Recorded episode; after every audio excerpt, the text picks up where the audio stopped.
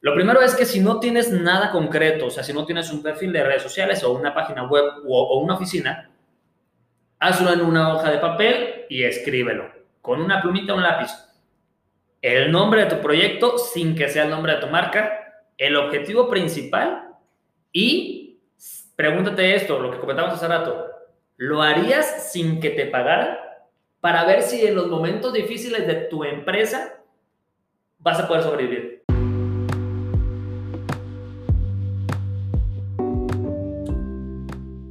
Mi nombre es Alfonso Sánchez y Hablemos con Profesionales es una sección del podcast donde compartiré entrevistas con empresarios para saber de su vida profesional y de paso preguntarles qué opinan de la arquitectura, que es mi profesión. Bienvenidos.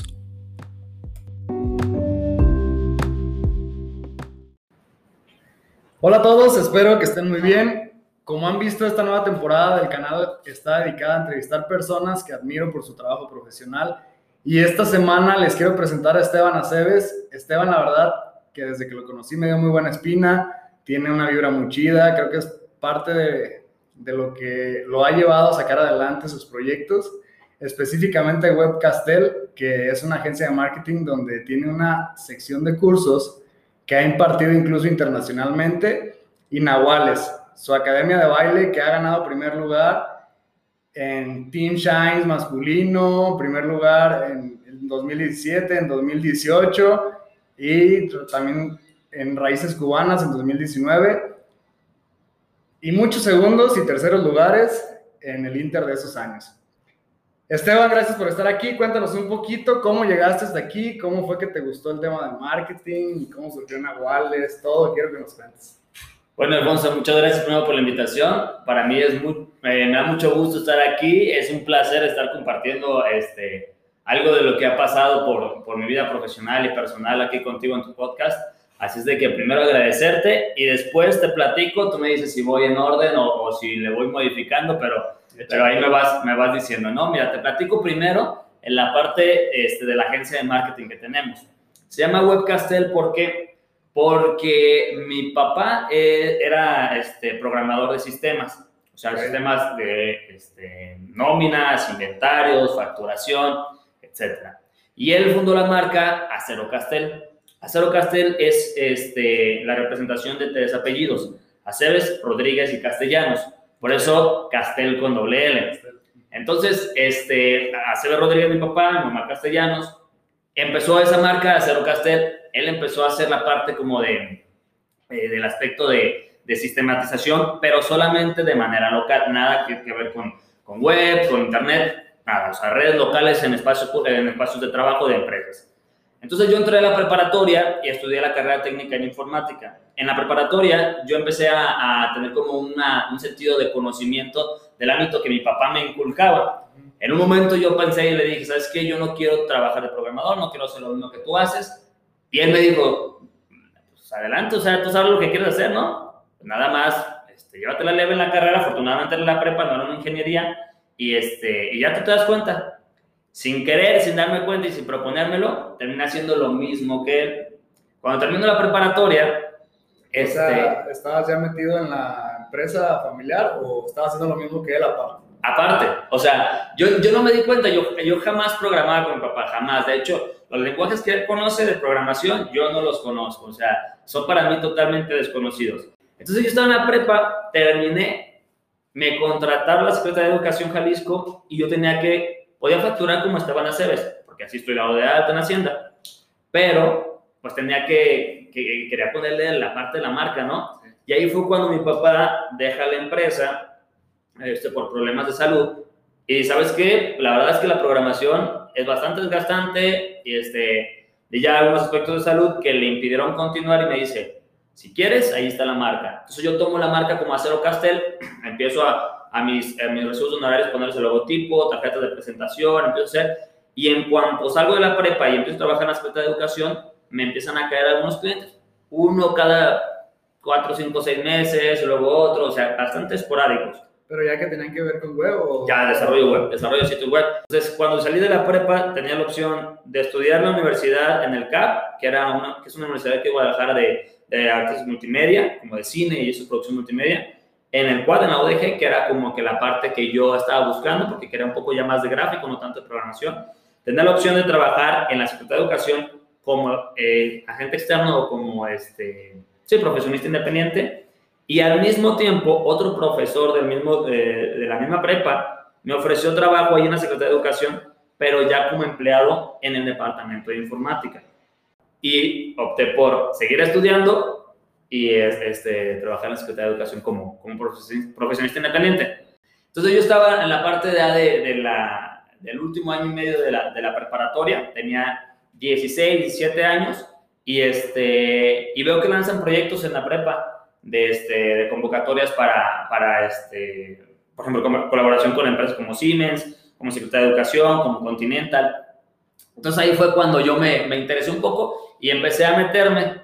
Yo era la parte, en, me acuerdo que en un proyecto yo era la parte del, desarrollo de la base de datos eh, con MySQL y empezaba allí a aprender Obviamente mis compañeros éramos tres, los dos este, que no éramos yo, que eran los dos compañeros con los que compartí el proyecto, la verdad es que eran muy buenos programadores, o sea, buenísimos programadores. Yo era el más básico, era el que, pues, este, iba apenas conociendo el ambiente la programación. Ellos, yo tenía 16, 17 años y ya tenían 19 o 20, porque la prepa pasaba para que muchos tuvieran diferentes edades. Entonces, pues yo era el chavito, el que más o menos, pero a la hora de presentar los proyectos, yo era el que hablaba y yo era el que, el que exponía el proyecto y así.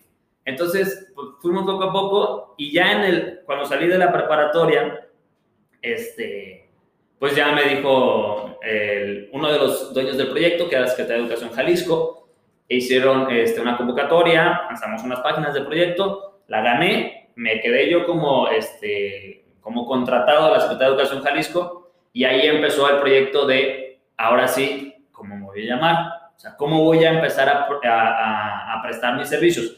Aunque iba a ser un empleado de la Secretaría de Educación, yo no estaba contratado como un empleado de la nómina de la Secretaría. Yo era un, como un externo. Exactamente. De renovación de semestral, con recibos de honorarios. Entonces, como era por recibos de honorarios, yo tenía 17 años ahí. Me tuve que esperar a que cumpliera los 18 años para poderme darme de alta en Hacienda. Tuve la fortuna de contratar, contratar una contadora que la verdad sí me hizo bastante el paro porque pues, estaba bien morro yo, ¿no?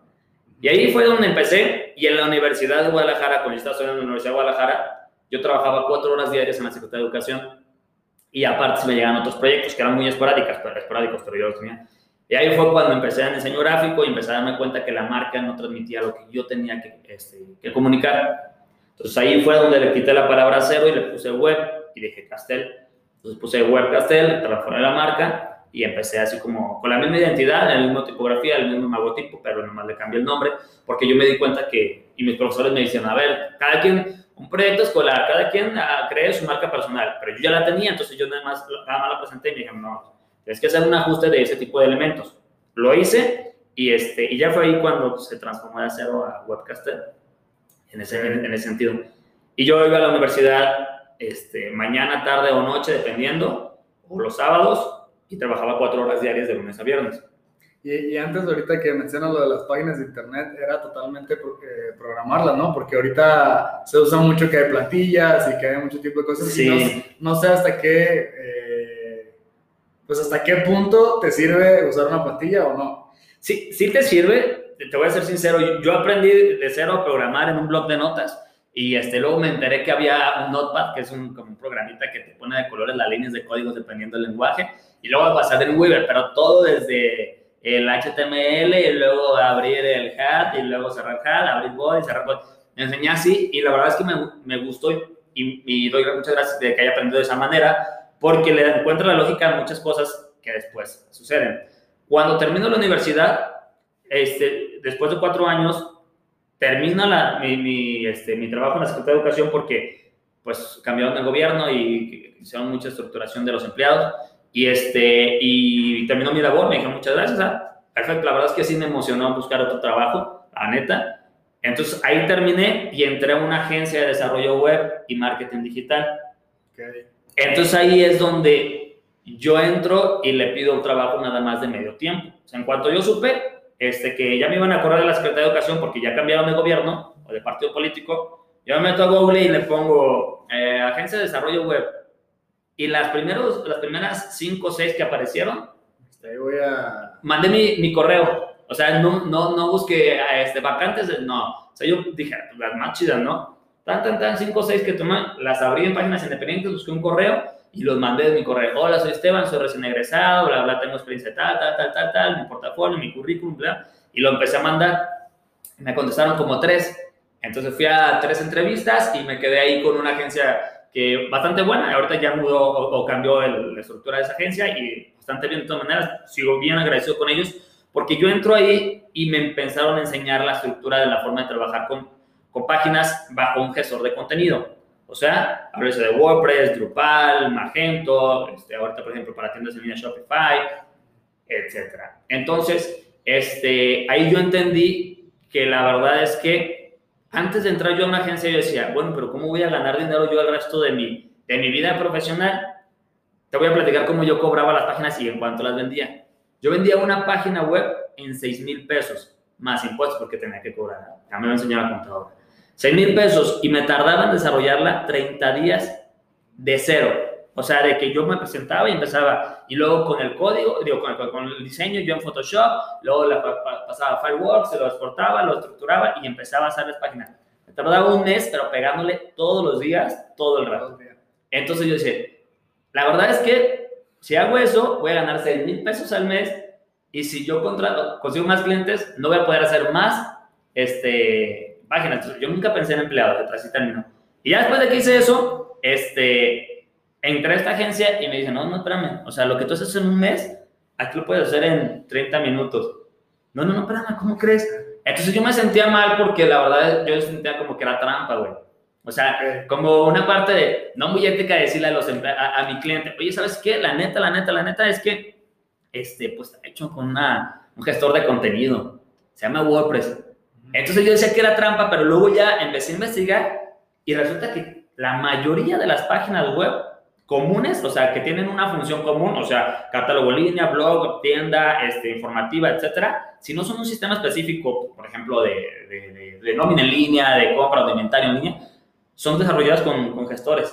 O sea, Bueno, finalmente es un atajo que, que trajo la tecnología, como en el despacho de arquitectura, pues antes se hacían los planos a mano, después se hicieron los programas y ahorita ya hay un programa que te genera todo, este, construyes la casita por dentro y la parte, esto te saca los planos, te saca los cortes, te saca las medidas, te saca la cantidad de tubos que tienes que comprar y todo. sí. Y pues realmente nosotros por este lado, tú que llevaste todo el proceso de estructurar códigos y todo eso, nosotros lo vemos como, ay no, este que por aquí más fácil, en chinga lo sacamos.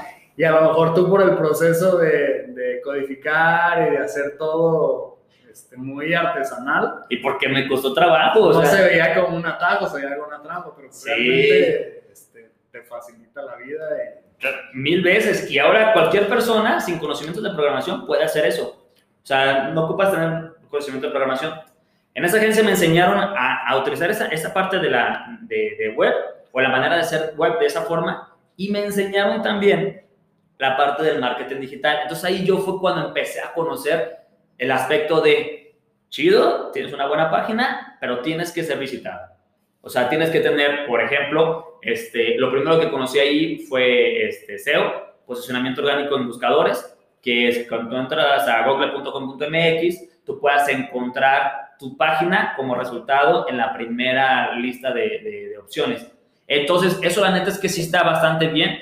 Y allí fue donde yo lo empecé a descubrir. No quería aprenderlo, pero yo estaba desarrollando así. Después me di, la me di cuenta de la importancia, porque en la agencia duré creo que como 3, 4 años.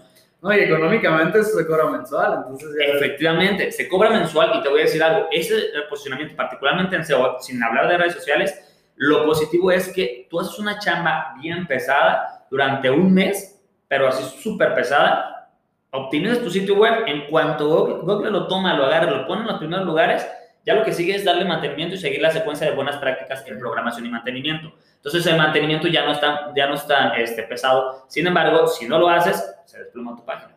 Ok. O sea, entonces, sí es un proceso que se cobra mensual, que se cobra este, dependiendo, bueno, nosotros lo cobramos así, dependiendo del número de páginas con las que compites. O sea, si, si tú buscas este, ah, arquitectura para casas eh, en Guadalajara, tienes millones de resultados competidores.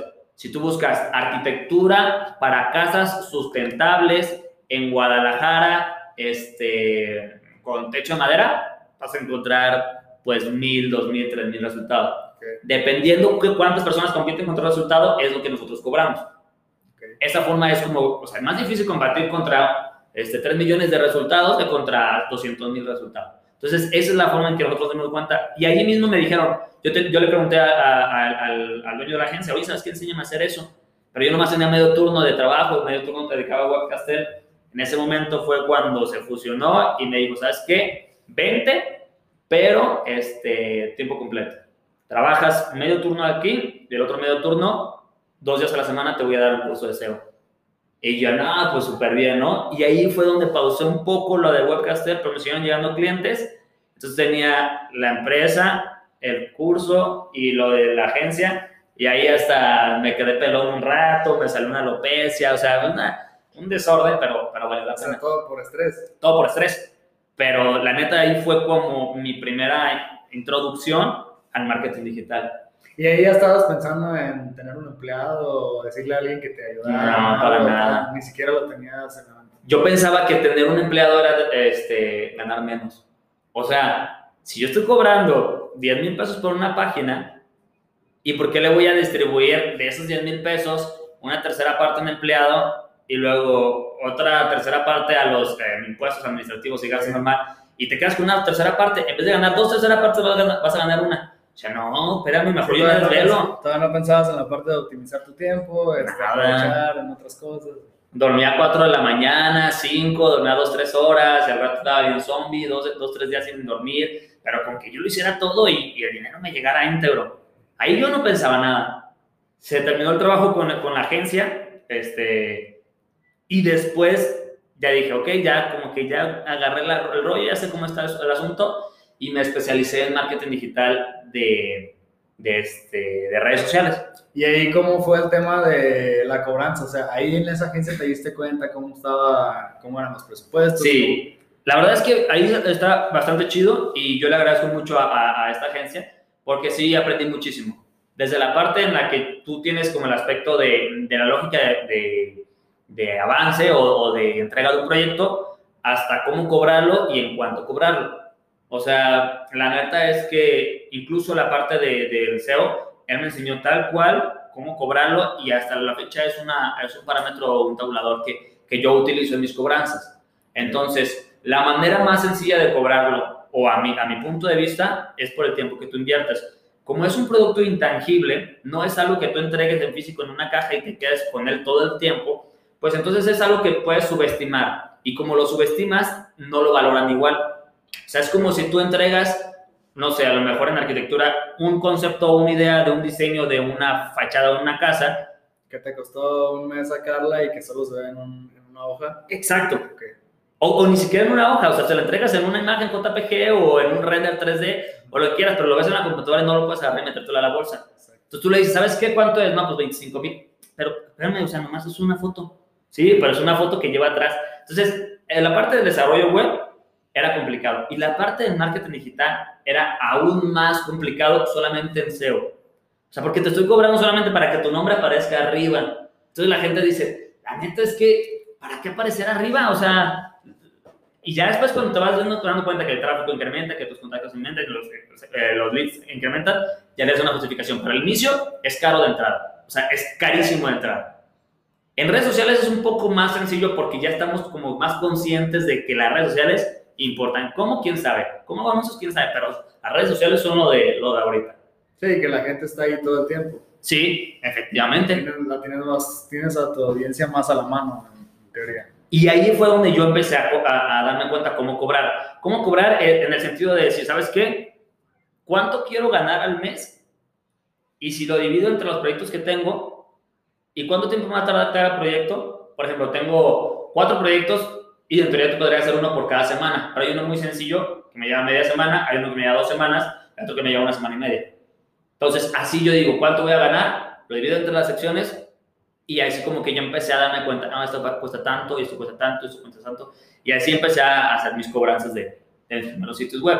Por ejemplo, una ocasión entregué una propuesta a una empresa, era una, eh, un desarrollo de una página web más una tienda en línea y un sistema ahí, pues unos muy específicos. Entonces yo mandé la cotización, hice la presentación y le, en, en el precio, sin querer cuando escribí la cotización, se me fue un cero de más. Entonces la entregué, hice la entrevista, todo, otra agencia competía con el mismo proyecto, este, hicimos todo el, el show y el mismo día en la tarde me marcan y me dicen, oye, ¿está bien tu precio? Y yo, sí. ¿Cuánto es? No, pues tanto.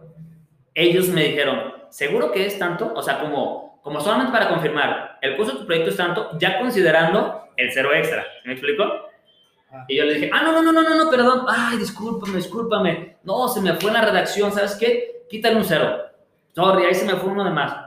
Gracias, no me contrataron. Y después hablé con uno de los chicos que fue los que me recomendaron de ahí de la empresa. Y ¿sabes qué?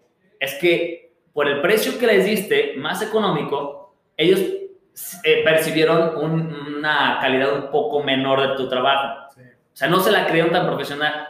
Y ahí fue donde me cayó el 20. La neta es que no por, por estar cobrando barato, por el miedo que tienes que no te contraten, significa entonces que te van a preferir. La verdad, muchas personas preferimos comprar algo caro que nos dure, que sea de buena calidad, pero que tenga un sustento de que lo que vale lo que cuesta. Así tal cual. Entonces, ahí sí fue donde empecé como, como a aprender esa parte con respecto a la cobranza.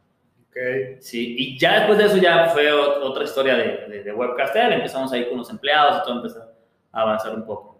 Ya te pones al nivel de los precios que están en el mercado. Sí. Y, y ahí ya es donde empieza a tener valor eh, pues, la sustancia del trabajo, ¿no? Más que... Sí, claro, y, y, la, y, la, forma en la que yo me doy cuenta cómo alguien se puede sostener vendiendo esto.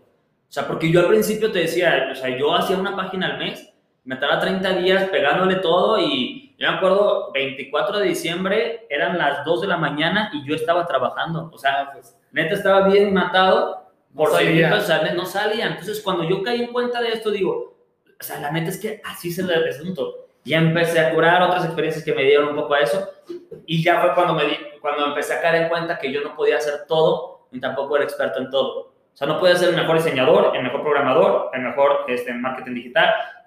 No, no podía. O el mejor en, en, en administrativo, que eso sí, la neta soy fatal. Entonces ahí fue cuando dije, ok, pues contrato uno, y luego a dos, y luego a tres, y luego a tres. Y ahí, ahí, ahí va, ahí fue cuando... Son seis, me dijiste, ¿no? Somos seis, somos seis en la, en la, en la marca. Y este, la neta es que, pues bastante a gusto. Oye, ¿y cómo empezó el, el, tema de los cursos? Porque eh, vi que en, una, en, Estados Unidos, en Costa Rica. Sí, fíjate. Bueno, que... no, no, sé si son online, pero uno presencial sí fue en Perú, ¿no? Sí, mira, hace dos años, dos años y medio, este, un amigo eh, bastante bueno, JB, Alejandro Manso, este, me platicó de que él está haciendo como workshop, él, él hace, es fotógrafo de bodas. Okay. Entonces, yo ya estaba dando cursos como de manera como que microcursos, ¿no? A cinco o seis personas, oye, güey, ¿sabes qué, vi que hiciste esto? ¿Puedes enseñarnos? Sí, claro. Un microcurso así a cinco o seis personas. Oye, pues, ¿sabes qué? Ah, una capacitación. Así yo ya empezaba a hacer eso, ¿no? Pero nunca como que yo solo a hacer el curso. Entonces, ya este, este, este amigo me dice, ¿sabes qué? Yo estoy dando workshop para fotógrafos de bodas te invito a que tú des la parte del marketing digital, que es importantísimo, eh, bueno, en todos los aspectos, pero él enfocado en, en, el tema de fotógrafos de boda. Entonces yo dije, ah, va, perfecto, me late. Y empecé a ir con él y me di cuenta de algo que yo tenía mucho miedo, que era, ¿cómo yo, o sea, Esteban, de 28 años en ese momento, 27, voy a querer dar un curso contra volteaba y los que yo seguía decía, no, este güey es una este, eminencia en el tema. ¿Yo quién soy para dar un curso? Entonces entendí algo que escuché, no me acuerdo quién, el, y le doy el atributo y el crédito a quien lo merece, pero dice, estamos en un nivel del 0 al 10, todos, en, en el nivel de aprendizaje de la especialidad que tú quieras, manualidad, lo que sea. Si tú estás en un nivel 3, puedes enseñarles algo al 0, al 1 y al 2. Entonces, no pretendas tu nivel 3 enseñarles al nivel 8. Tú aprendes del nivel 8 y 10. Entonces ahí fue cuando entendí que esa parte podría ser este, el primer paso para poder hacerlo real, ¿no? O sea, yo daba los cursos cuando me lo pedían. Y cuando me lo pedían es porque veían algo que me podían aprender a mí. Entonces ahí yo iba como bien seguro. ¿Sabes qué? Si me piden que yo les enseñe algo es porque ya están viendo que algo pueden aprender de mí. No, y, que además esas personas lo necesitan, porque por ejemplo, si ves al que está en el nivel número 10 y dices, no, pues de aquí que yo esté allá y voy a seguir los consejos de este güey, y luego llega alguien que no está tan lejos y dice, ok, entonces si se puede, voy haciendo pasito por pasito y voy a llegar por lo menos hasta este güey, y luego ya va subiendo, subiendo, subiendo. Entonces es importante que haya siempre alguien que te enseñe, que no esté tan lejos de, la visión que tú tienes. Efectivamente, entonces te das cuenta que, que todo es alcanzable en ese sentido, o sea, y no, no suena como, como coach de vida, y no, o sea, no, la neta es que todo se puede hacer. El primer día que hablé con, con, con yo le ayudaba a, a, a, mi amigo a, hacer su página web. Mm, le ayudé en dos tres cosas a hacerle, pero más bien él era como de que yo le movía y me decía, oye, bro, me atoré en eso, ah, yo te ayudo, ta, ta, ta. Y yo estuve ayudando en varias cosas. Me hicieron el team chido. Exactamente. De hecho, yo lo conocí desde la universidad, pero nos, nos dejamos de ver y luego ya nos encontramos en eso. El punto aquí fue que cuando yo le apoyé con la primera capacitación a los chicos que él juntaba para su workshop, después me dijo, oye, este, voy a hacer un, un workshop, pero internacional en Perú, en Cusco. ¿Te animas? Sí. O sea, neta, ni me la pensé así como que, sí. O sea, no tenía ni visa, ni pasaporte, bueno, no tenía pasaporte, o sea, no tenía ni siquiera checada si tenía dinero para eso. No, no sabía ni qué necesitabas. No, sabía nada, no sabía ni qué, onda ni nada. Entonces, yo dije, sí, ¿saben? Entonces, en ese momento ya empezamos a colaborar, colaborar más, hicimos unos podcasts, hicimos otros cursos, etcétera, etcétera. Y ahí fue cuando se dio que eh, el año pasado, en septiembre, sí fue cuando ya se, dio el curso ahí en, en, Cusco, pero para dar el curso en Cusco, en Perú, este, pasaron bastantes cursos en el Inter que te dan este, noción de muchas cosas que mejorar. desde mi presentación, la primera presentación que yo hice para dar un curso, la neta estaba aburridísima. Entonces tú ya te das cuenta qué es lo que quieren aprender, que no por darles mucha información van a aprender mucho que no porque quieras enseñarle tienes que enseñar todo lo que tú aprendes, no por egoísta, sino porque no todos están esperando aprender todo lo que tú quieres. O sea, si yo te doy un curso a ti, Alfonso, no te voy a decir cómo hacen las páginas, cómo se posiciona en Google, cómo se posiciona en Facebook, cómo se posiciona en Instagram, cómo se hace el marketing digital en, anuncios, en orgánico. No, tú ocupas, a lo mejor nada más pautar una fotografía, una historia de Instagram y eso es lo único que quieres aprender. Entonces ahí fue como que me fui dando cuenta de muchas cosas y muchos elementos que mejorar para que cuando yo llegara a septiembre, a septiembre, sí, a septiembre del año pasado, yo pueda irme allá a Perú capacitado. Y lo que, lo que hice fue, eh, en una ocasión tomé yo un diplomado, un primer diplomado en marketing digital que tomé, y, me comentaron eso. O sea, yo cuando llego a un lugar trato de estar lo más preparada posible, preparado posible para dar ese curso. Entonces lo que yo hice fue, voy a ir a, a un lugar donde nadie me conoce, donde no saben quién soy yo y donde tengo dos. O a platicar desde que inicio quién soy, o dármelas de que yo llego siendo el mejor dando cursos, o sea, creyéndomela, no, no siendo como, no como, no como alardear, sino como en el sentido de tú decir, ¿sabes qué? Tienes la oportunidad de... No sentirte don chingón, pero sí llegar con los pies bien plantados en la, en la tierra de lo que sabes y que estás dispuesto a, enseñarlo con toda la seguridad del mundo. Exacto, entonces yo me di cuenta seis meses antes de que iba a ir y me empecé a capacitar súper al fondo de todo, yo, yo, empezaba a ver lo que necesitaban, específicamente ellos que eran fotógrafos de bodas, total, de que me empecé a preparar y lo que se me ocurrió fue este, hacer unas campañas de marketing. Entonces hice unas campañas en redes sociales en donde les llegara solamente a las personas de ese workshop. Ojo, no las personas que viven en Cusco. Las personas que iban a ir a ese workshop. Ninguna de las personas, a excepción creo que de una, me conocía. Entonces yo les empecé a dar publicidad, pedí los correos de las personas que iban a ir y yo les empecé a invertir publicidad. Invertí, invertí, invertí, invertí, invertí. Y cuando tenemos un grupo de WhatsApp, entonces, de hecho, yo les ponía en, en la publicidad, nos vemos en Cusco, Perú. Este, el nombre del, taller se llamaba Cosmonautas y abajo le ponía Esteban Aceves Webcaster, pero más pequeño, más pequeño.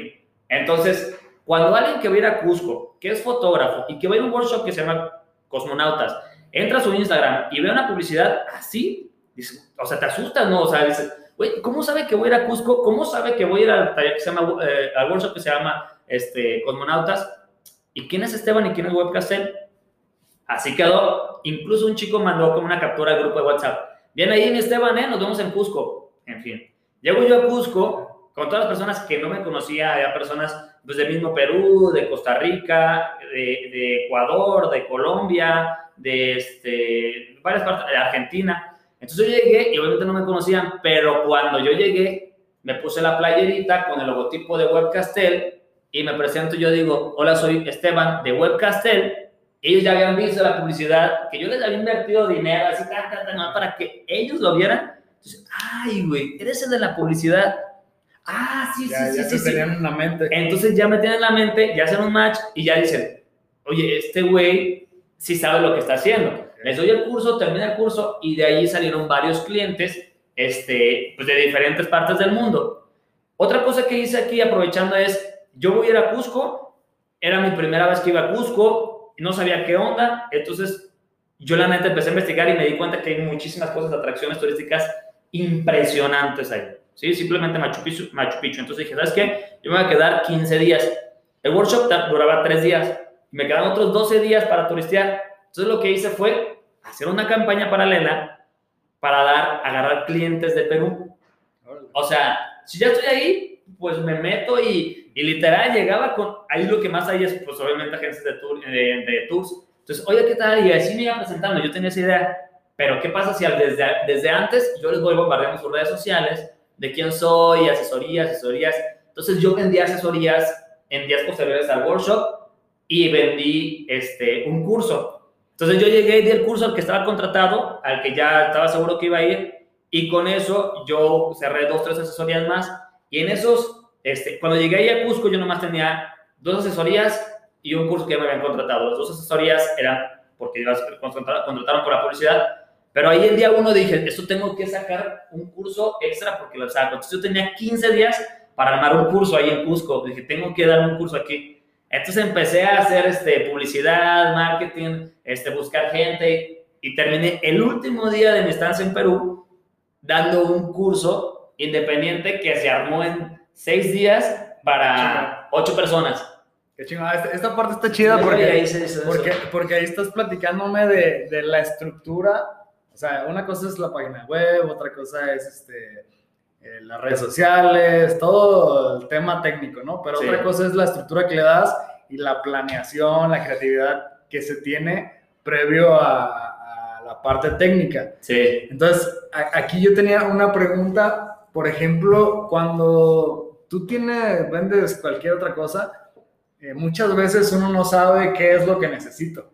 Ahí esa parte, ¿cómo la manejas? Por ejemplo, yo me imagino en el despacho de arquitectura, ¿qué estructura debe de llevar un despacho de arquitectura para hacer su publicidad? O por ejemplo, alguien que vende ropa, ¿qué estructura debe de llevar eh, para, para armar su publicidad? Por ejemplo, esta parte de los cursos, pues tiene su, tuvo su estrategia, tuvo su chiste, tuvo la, la forma pues correcta que aplicaste para llegarle a la gente, ¿no? Sí. Entonces, supongo que todos tienen una forma muy distinta. Sí. Yo, ¿Cómo, ¿Cómo, llegamos a eso a interpretar? ¿Cómo, cómo lo interpretas o, o, qué debe hacer una persona o, o, depende si vendes productos, si vendes servicio, cómo es, cómo es ahí? Lo primero es que los que prestamos el servicio, cualquiera de ellos, puede ser incluso gráfico, web, marketing, no tenemos que tener miedo a, a, a decir este, a ver cómo me repites. O sea, no tenemos que siempre decir, ah, claro, claro, perfecto, te entiendo perfectamente a las dos, tres palabras que tú dices. O sea, y es un error que yo lo cometí y que lucho para no, para no hacerlo porque, o sea, tú cuando llegas y me dices, ¿sabes que quiero una página? ¿Pero qué quieres poner en la página? No, mis proyectos, mis servicios, lo clásico. En, nosotros, servicios, proyectos, este, contacto. Y listo, y el caso un blog. Ah, sí, sí, perfecto, claro, ya te Ahí está. Pero no nos tiene que dar miedo decir, no, no, no, a ver, espérame. O sea, es que no te entiendo. ¿Cuál es el fin? Exactamente. ¿Cuál es tu objetivo? Porque pensamos que nosotros como desarrolladores, si te decimos, no te entiendo, el cliente va a decir, híjole, este cuate no me entiende, qué burro es. No, pues déjame, voy con otro. No. Es peor tratar de identificar una necesidad que no tiene o hacer un proyecto que no está buscando, terminarlo en una página fregoncísima, pero no lo que ocupas. Entonces, mi respuesta es, indagar y no dar por hecho que lo que te piden es lo que necesitan. Y sobre todo por esta parte que te pregunto, eh, digo, yo por ejemplo que no estoy metido en temas de marketing digital, creo saber lo que quiero, pero a lo mejor no es lo ideal que necesito. Entonces, muchas veces, como dices, puede llegar alguien a pedirte una cosa y si tú no le resuelves el problema que ellos querían resolver, porque simplemente hiciste lo que él te dijo que hiciera y esa no era la forma correcta, pues finalmente va a pensar que no sirvió de mucho haberte contratado. O, o se brincó etapas. O se brincó etapas, porque no las conoce y a lo mejor no las tiene que conocer, pero estás tú para, para decirle lo, lo que hay que hacer. Exacto, entonces la verdad es que todas las personas que prestemos un servicio, que no nos dé miedo, eh, no contradecir al cliente, sino cuestionar al cliente. O sea, esa parte sí es importante, a lo mejor para tener tu, tu estrategia de marketing digital o de campañas de, de pautas y anuncios en Facebook, pues tienes que tener una muy buena página de aterrizaje. Si vienen por campañas de Facebook, pues coméntale que tiene que tener una página de aterrizaje. Ok. Bueno, sobre, sobre esa parte, ahorita voy a brincar otra pregunta para andar a otro tema y luego me gustaría que nos digas un poquito, eh, por ejemplo, aprovechando ahorita que estás aquí, ¿qué necesitaría un arquitecto para publicitarse? Eh, a lo mejor me dices, no, pues tú con que tengas página web y te anuncias en, Google AdWords. O, o, qué necesitaría algo como muy distinto, por ejemplo, en el tema de, productos de belleza, ¿no? Sí. Y, a ver, estos necesitarían tal cosa, tal cosa, tal cosa, pero antes necesito, quiero meterme un poquito ya más al tema de, de tus hobbies.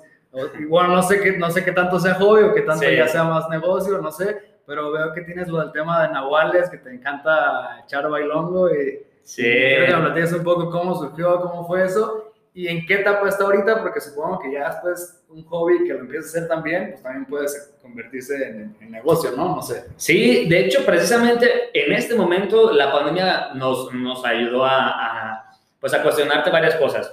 Y esta parte del, precisamente de, de Nahuales eh, comienza de una manera, pues como bien orgánica.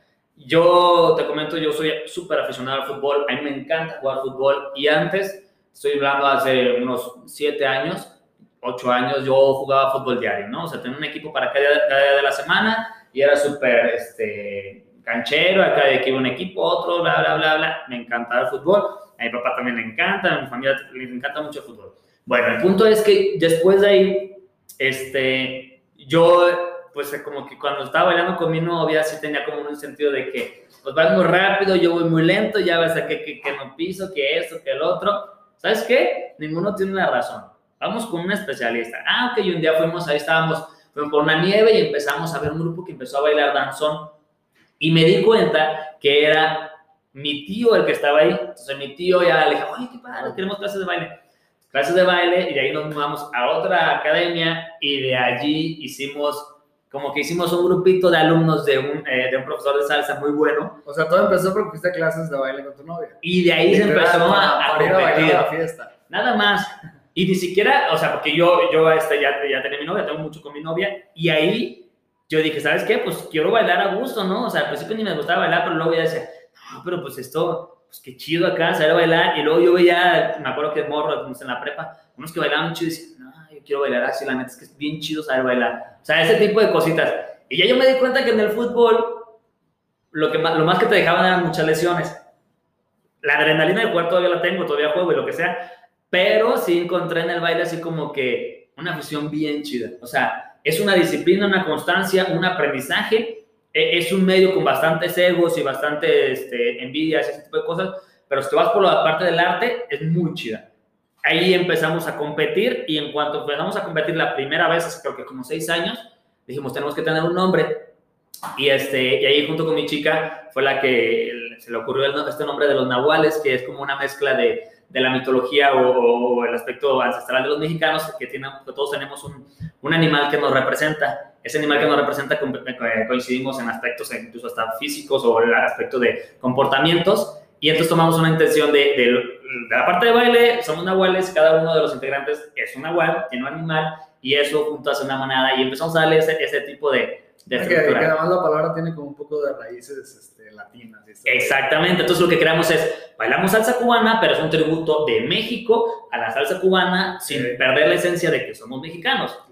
Esa parte. Y ya después ahí empezamos poco a poco a, a traumarnos con eso y no hay ninguna ganancia económica en eso. O sea, ninguna hasta el día de ahora, ¿no? O sea, el de ahora te estoy hablando hasta hace un mes, dos meses, que dijimos, ¿sabes okay. qué? O sea, ¿desde cuándo tienen haciendo eso? Pues tenemos que como seis, seis años más o menos. Seis años, y de que empiezan a competir, ¿cuánto tiempo? O sea, seis años. Seis años, seis años. O sea, o sea todavía desde antes que estaban aprendiendo. Antes, ponle que unos ocho meses, un año. Órale. O sea, empezamos a aprender nomás para bailar, ¿sí? Y luego ya competir, un nombre, y luego ya un grito de guerra, una porra, ta, ta, ta, ta, ta, ta, y se fue incrementando.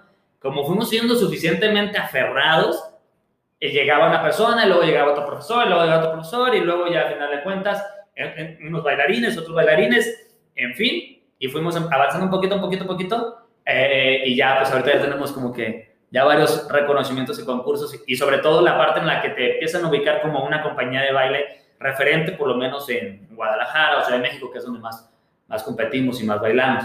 Entonces esa parte sí está bien chida, pero, o sea, ahí te va el pero, o sea, es tu parte de hobby, ¿sabes? O sea, es tu parte como de, de realizar lo que te gusta.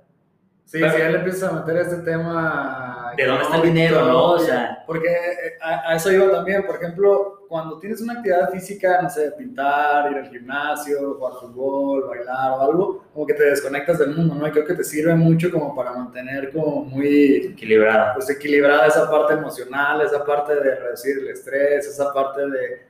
Pues de reírte sin preocupaciones, de sacar el estrés, de respirar. Entonces al momento en el que ya lo empieces como a, hacer negocio, no sé qué tan, tan sano sea en ese aspecto. O, y, y, también quería preguntarte cómo combinas esa situación, cómo te ha ido, o qué, piensas que si no lo hicieras, fuera lo mismo tu vida en, tu trabajo. Sí, mira. esa parte como artística. La neta, va a sonar bien cursi, y te lo voy a decir así sinceramente, pero la verdad es que la manera en que yo trato de de vivir el día a día es buscar la felicidad. Así suena súper cliché, súper trillado, pero buscar la felicidad. La neta, a mí mi trabajo webcaster sí me hace feliz, o sea, sí me gusta, sí me encanta lo que yo hago. Y encontré otra cosa que también me encanta y me gusta que hago. Tanto me gusta que puedo hacerlo sin que me paguen. Okay. Y entonces en ese momento cuestioné, oye, entonces mi agencia de marketing no me hace tan feliz como el baile porque estoy cobrando por hacerlo.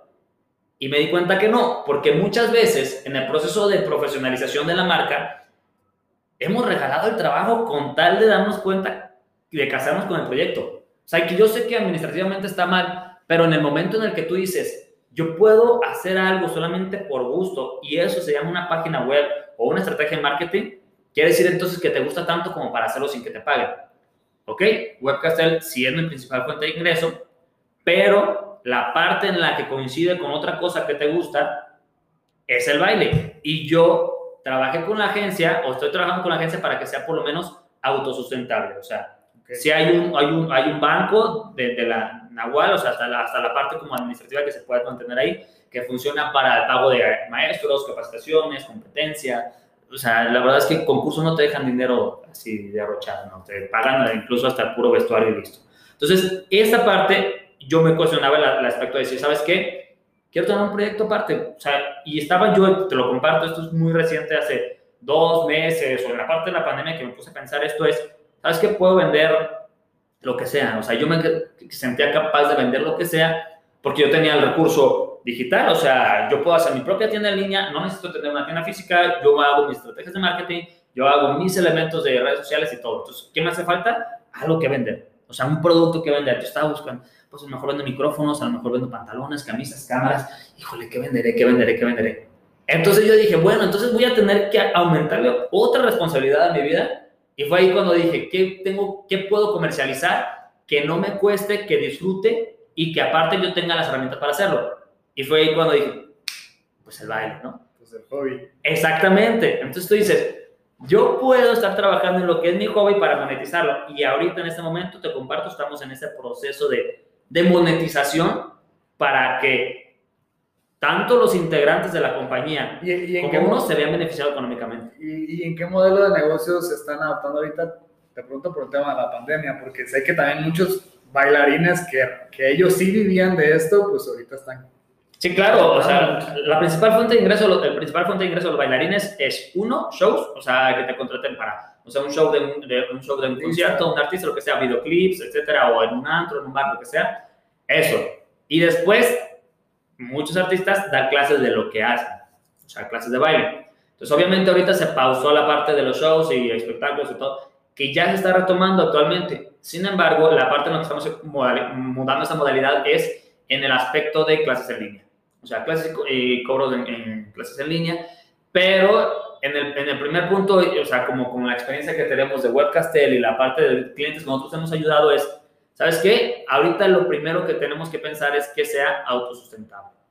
Y que pueda, segunda etapa, darles algún beneficio económico a, las partes, a, los bailarines de la compañía. Y tercer elemento, que quede algo para mí. O sea, pero sí que ya no sea nada más meterle, meterle, meterle, meterle. Pero es así como, como disfrutas tu hobby, lo conviertes en una fuente de ingresos.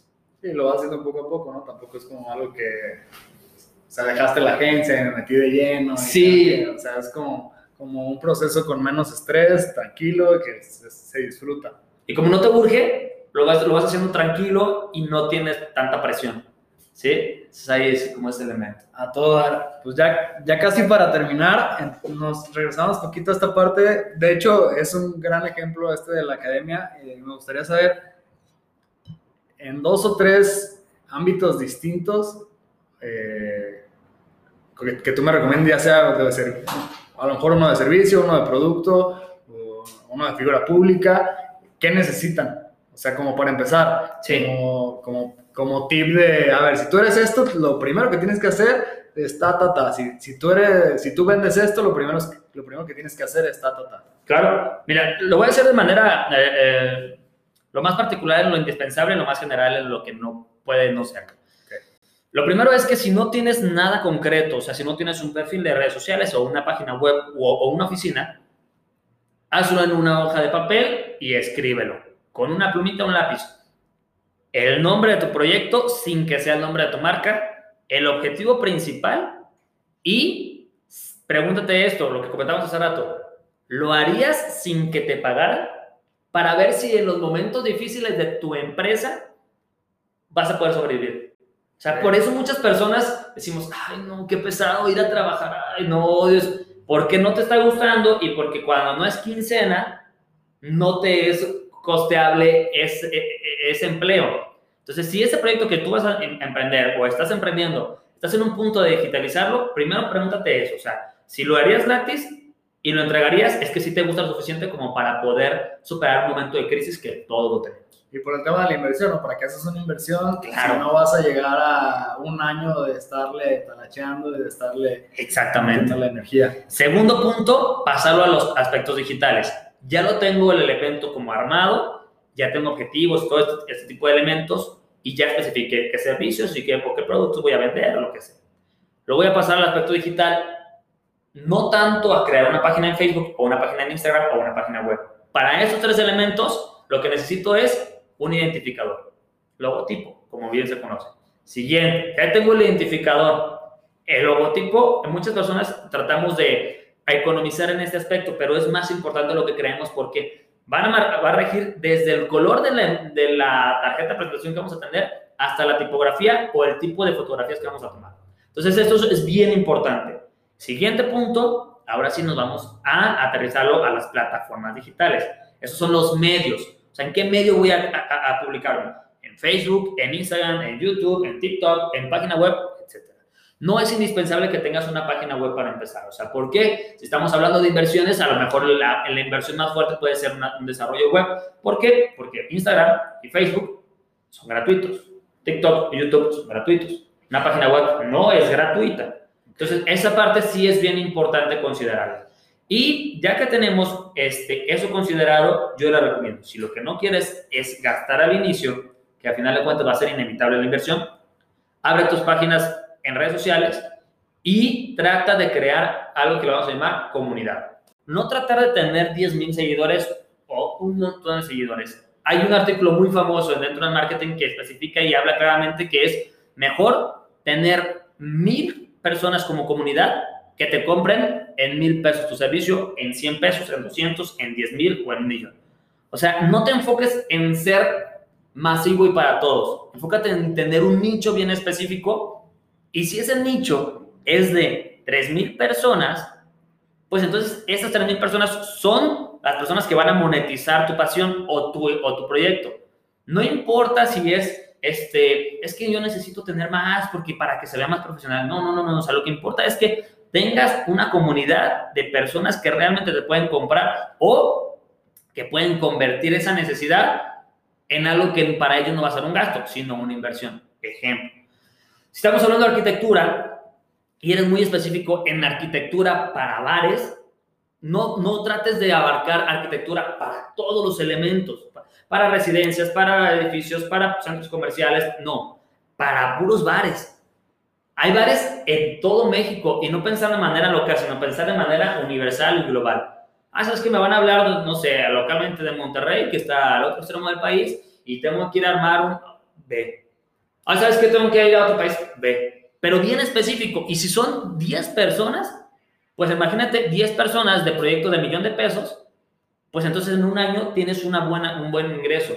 Pero esa es como la parte en la que tenemos que canalizar. Todo lo que publiques en redes sociales, todo lo que comuniques en tu marca, que tenga destino de esa persona que te encantaría que te comprara. Eso es bien importante. La parte de profesionalización y cómo llego a, a, estas personas es la siguiente etapa. Profesionalízate con un sitio web. Que en este caso están diciendo, oye, pero ¿por qué si la parte de las redes sociales es gratuita y tengo que pagar por algo que sea más, más profesional? No solamente es para que tengas un alfonso.blacklines.com, es para que tengas una fuente de poder hacer un remarketing, una estrategia de comunicación. En Facebook y en Instagram se pueden publicar elementos, pero no tanto como en, la página web, como un servicio específico, como un portafolio, como un post de un blog. Este tipo de elementos te amplían las posibilidades. Y más cuando pasas a la parte de marketing, que es la siguiente etapa, es ya tengo la estrategia, ya tengo la planificación, ya tengo los elementos, ahora quiero que me conozcan más personas. Hacer a través de campañas de publicidad para que lleguen a todavía más personas o incluso que lleguen a las personas que yo quiero específicamente. Los mando a mi sitio web, registro una visita en el sitio web, después hago un remarketing con todas las personas que han visitado mi sitio web y les los publico otra vez para que sea un filtro y un embudo de ventas más efectivo. Eso es bien importante. Pero más importante que eso es, ah, si apunté los datos que me dijo Esteban y los pasos que me dijo Esteban, no voy a empezar a hacer publicidad hasta que tenga este punto. No, empieza ya, o sea, y, empezar ya no significa es apachurrarle al botón de promocionar. A lo mejor para ti necesitas apachurrarle ahí para que tengas necesidad de contratar un curso para que te digas cómo hacer publicidad bien. Pero empieza ya, si no tienes bien estructurado lo que es un, un proyecto para ti, empieza a rayarlo ya y si ya lo tienes, pues ya no te tardas en tener este como la fotografía de stock súper maravillosas. Ya es tu perfil de redes sociales que después ese se siente para Hay una frase que dice análisis es parálisis, ¿no? Entonces, ah, literal. Lo piensas tanto y tanto que no se te hace perfecto y lo quieres este, perfeccionar más, perfeccionar más, perfeccionar más y no lo haces y llega un punto en el que lo perfeccionas tanto que dices, no, no me va a gustar, es demasiado. Sí. Pero en cambio, el hecho de estar actuando te empieza a abrir más posibilidades que te hacen ir más rápido que lo que pensabas. En, la parte es también, este, de empieza ya, tampoco crean, eh, caigamos en un extremo del elemento de ser improvisados. O sea, hay que tratar de que nuestra comunicación sea bien efectiva. Entonces, también hay que este, empezar a darnos cuenta que hay cosas que, en las que nosotros nunca consideramos invertir y se vuelven imprescindibles. Por ejemplo, yo nunca pensaría que para este, una página de Instagram de comunicación de noticias de fútbol necesita una página web. Si la necesitas, o sea, si está ahí y hay personas que lo tienen y hay personas que ya está comprobado y hay marcas que están creciendo así, necesitas tenerlo. O sea, las inversiones son este, eso, algo que tú pagas porque la retribución sea incremente, incremente lo que tú gastas. Entonces, es lo mismo para un servicio de marketing, un servicio de web que para un servicio de arquitectura. Muchas veces pensamos que nosotros podemos comprar un terreno y construir la casa como nosotros creamos sin tener que asesorarnos de un arquitecto y en realidad este elemento de queremos ahorrar este servicio sale caro después. El truco es como los que ofrecemos ese servicio, comunicarlo para darnos, para hacerles entender a las personas que están afuera que somos tan importantes como casi imprescindibles. O sea, yo puedo tener una empresa sin una página web. Yo puedo construir una casa sin tener un arquitecto, sí. Pero ¿qué, ¿cuál es la cosa que hace diferencia? Lo que tú te ofreces. Y algo más importante es, si yo eso lo quiero comunicar en redes sociales, que no sea trillado y estar repitiendo, te vendo más barato, el mejor. No, o sea, neta, eso es cansadísimo y es contraproducente. Mejor ofréceles y platícales los beneficios para que ellos vean que si obtienen este servicio, ese beneficio va a ser para ellos. O sea, ese servicio te va a transformar todo tu esqueleto de, proyecto. Eso es lo que creo que puede funcionar. Chingón, me parece súper bien, amigo. Ya se nos está acabando el tiempo y voy a terminar con mi pregunta. Eh, pues, la pregunta del podcast de Alfonso Sánchez, arquitecto. ¿Qué opinas de la arquitectura? La verdad es que eh, la arquitectura es, un, es una, materia o un aspecto en que se ha, coincidido en varios momentos de mi vida sin tener yo que ser un profesional ni poquito ni cerca. Ah, tu hermano está estudiando arquitectura. Mi hermano está estudiando arquitectura, este, algo que no te comenté, pero yo fui albañil y albañil se representa tener un aspecto de, de, noción general de lo que es la arquitectura, o sea... Yo también le di un motivo. Sí, la neta, yo, yo fui cuatro años albañil de morro y, y, y te amplió el panorama de, de sacarte callos en las manos, de hacer una batida de mezcla bueno, abajo de la lluvia, de, o sea, neta, neta, bien chido. Y aparte, puede haber unas personas que denigran el aspecto de la, de la profesión o el empleado de albañil, pero esa profesión, como cualquier otra, si se hace con disciplina y dedicación, es súper bien pagada. Súper bien pagada, muy demandante en aspecto sobre todo físico, pero si tú eres disciplinado, neta, no tiene comparación. Entonces, yo sí lo vi en, el aspecto en que tú empiezas a, empiezas a, a conocer elementos un poquito más técnicos, no como un arquitecto, pero sí, de que sabes que el muro tiene que ir aquí, que tiene que tener unos castillos y que tienes que poner una columna, que las vigas tienen que soportar la distribución de un peso, de que este tipo de material ya no se utiliza aquí, de, eh, que si vas a poner ese tipo de piso, va a traer como, como este, consecuencia que tengas que el ama de casa barrer así, o tener un tipo de limpieza, o que la ventana de la luz, o que el foco, o que lo más básico, que si haces una batida pones el piso y que echas un bote de agua para ver a dónde corre el agua, a ver si es a dónde quiere que corra. Entonces, de manera indirecta he tenido como que una relación con esa parte de arquitectura. Y al mismo tiempo, este, también en la escuela, pues compartíamos el centro universitario con arquitectos y me daba cuenta lo que hacían. Creo que es una parte que mezcla el aspecto artístico y el aspecto técnico aplicado. A, lo que voy es, no necesitas tener un terreno gigantesco ni millones de pesos para hacer un proyecto arquitectónico muy chingón. O sea, yo he visto casas impresionantes en un espacio un pequeñito, un huevito así, han hecho cosas espectaculares. Y lo, lo comparo un poco con la cuestión de diseño gráfico y marketing digital. Como están al, al alcance de todos, se puede eh, subestimar el proceso de ¿Qué significa? Yo puedo crear una página de Instagram. Yo puedo picarle aquí a promocionar y hacer publicidad. Pues yo hice mis ahorros, compré un terreno y yo puedo construir una casa. Y aquí se me antoja ponerle cantera y luego aquí ponerle un nicho y luego ponerle aquí una ventana y luego aquí ponerle un vitral y luego ponerle cristal y luego poner una parte concreto, aunque sea un chilaquil de estilos y que sea cero funcional y al rato va a llover y me va a pegar la lluvia de un lado y el sol me va a dar en la cara cuando despierte, ya esas son cosas que no me importan. Entonces, el aspecto de arquitectura que yo tengo considerado es que son de esos elementos que al contratarlos marcan la diferencia no en el momento, sino este, posterior. O sea, si es tu casa la que vas a vivir y la que vas a estar el resto de tu vida o la mayor parte de tu vida, tienes que invertir en algo que llegue a tu casa y te sientas cómodo. Que no le estés batallando con elementos. Y si es un local comercial o si es una estructura que no es para vivienda, es imprescindible esa inversión. Porque después por estar ahorrando los centavos, vas a andar perdiendo los pesos, ¿no? O sea, el mismo impacto. Claro, esa es mi, mi, postura. Y más, en la parte de relaciones de redes sociales, tienen muchísimo que comunicar.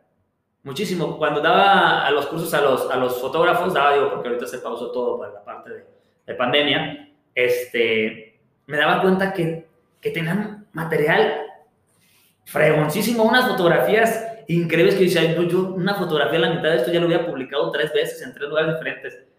Pero no, es que no me convence. Y yo siento algo así en los arquitectos.